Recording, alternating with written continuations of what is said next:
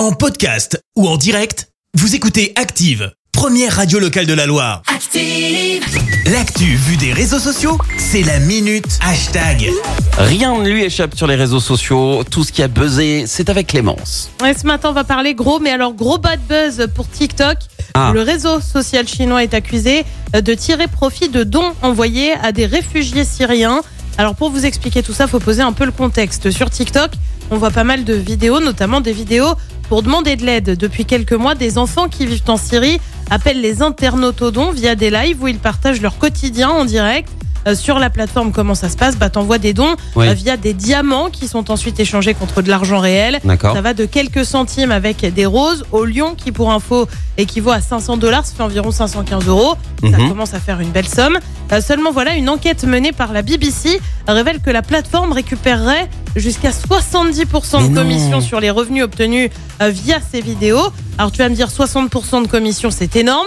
Et en argent, qu'est-ce que ça représente? Bah, C'est là aussi assez énorme a priori, euh, puisque sur les cinq derri- derniers mois, la BBC a analysé pas moins de 30 comptes de ce type. Dessus, tu vois des familles bah, qui évoquent leur quotidien. Certaines familles arrivent à obtenir jusqu'à 1000 dollars par heure.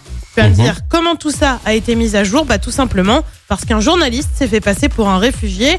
Sur son live, il a récolté 100 106 dollars, mais n'en a touché que 33. Ah ok. Ça représente une commission de 69% Oh là là. de la part de TikTok. C'est horrible. Bah, TikTok n'a bien sûr euh, eu d'autre choix que de réagir face à l'ampleur de la polémique et évoque des allégations qui leur ont été rapportées. La plateforme se dit préoccupée et affirme avoir pris des mesures rapides et rigoureuses et que des règles étaient mises en place pour renforcer euh, les règles en matière d'exploitation et de mendicité. Bref, affaire à suivre. Mais c'est horrible. Oui, 60%, c'est incroyable. 70. Oh là là. Et heureusement que quelqu'un a balancé quand même le, Ah bah, le truc, quoi. bien. Parce que sinon, euh, oh, mon Dieu. Bon. Bah merci euh, Clément. Je te retrouve dans un instant pour le journal. Et On revient sur ce grave accident à Saint-Chamond. Un homme est décédé. La ristourne sur le litre de carburant est prolongée. Des interventions pour sensibiliser au harcèlement scolaire dans le Rouennais. Et puis, qui sera élu Ballon d'Or? Réponse ce soir à 20h30. Merci Clémence à toutes. Merci, vous avez écouté Active Radio, la première radio locale de la Loire. Active.